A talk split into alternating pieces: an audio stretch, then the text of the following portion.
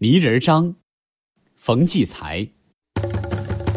手艺道上的人，捏泥人的泥人张排第一，而且有第一没第二，第三差着十万八千里。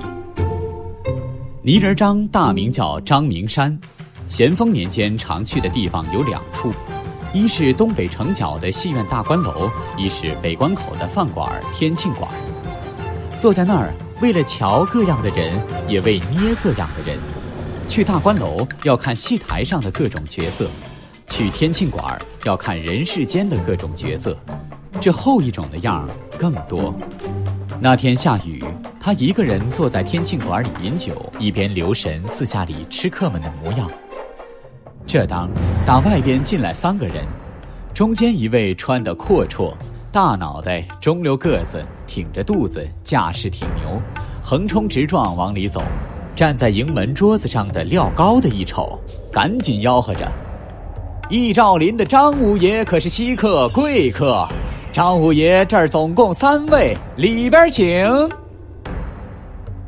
一听这喊话，吃饭的人都停住嘴巴，甚至放下筷子，瞧瞧这位大名鼎鼎的张五爷。当下城里城外气最冲的，要算这位靠着贩盐赚下金山的张锦文。他当年由于为盛京将军海仁卖过命，被海大人收为义子，排行老五，所以又有海张五一称。但人家当面叫他张五爷，背后叫他海张五。天津卫是做买卖的地界，谁有钱谁横，官儿也出三分。可是手艺人除外。手艺人靠手吃饭，求谁处谁，故此泥人张只管饮酒吃菜，西瞧东看，全然没把海张武当个人物。但是不会儿，就听海张武那边议论起他来，有个细嗓门的说：“人家台下一边看戏，一边手在袖子里捏泥人儿，捏完拿出来一瞧，台上的嘛样，他捏的嘛样。”跟着就是海张武的大粗嗓门说：“在哪儿捏？在袖子里捏，在裤裆里捏吧。”随后一阵笑，拿泥人张找乐子。这些话，天庆馆里的人全都听见了。人们等着瞧艺高胆大的泥人张怎么回报海张武。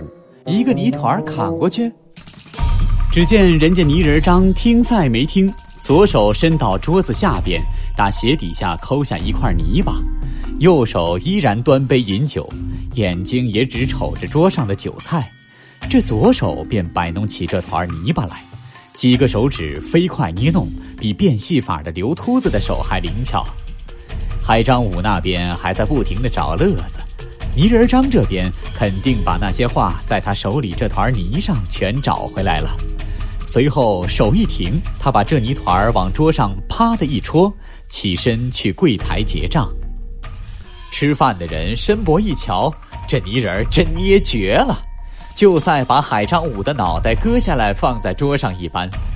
朴氏的脑袋小鼓眼儿，一脸狂气，比海张武还像海张武，只是只有核桃大小。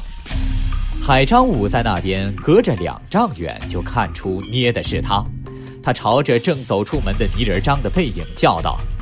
这破手艺也想赚钱，贱卖都没人要。泥人张头都没回，撑开伞走了。但天津卫的事儿没有这样完的。第二天，北门外顾义街的几个小杂货摊上摆出来一排排海张武这个泥像，还加了个身子，大模大样坐在那里，而且是翻模子扣的，成批生产，足有一二百个。摊上还都贴着个白纸条，上边使墨笔写着“贱卖海张五”。故意街上来来往往的人，谁看谁乐，乐完找熟人来看，在一块儿乐。三天后，海张武派人花了大价钱才把这些泥人儿全买走，据说连泥模子也买走了。泥人儿是没了，可贱卖海张舞这事儿却传了一百多年，直到今儿个。更多课文，请关注微信公众号“中国之声”。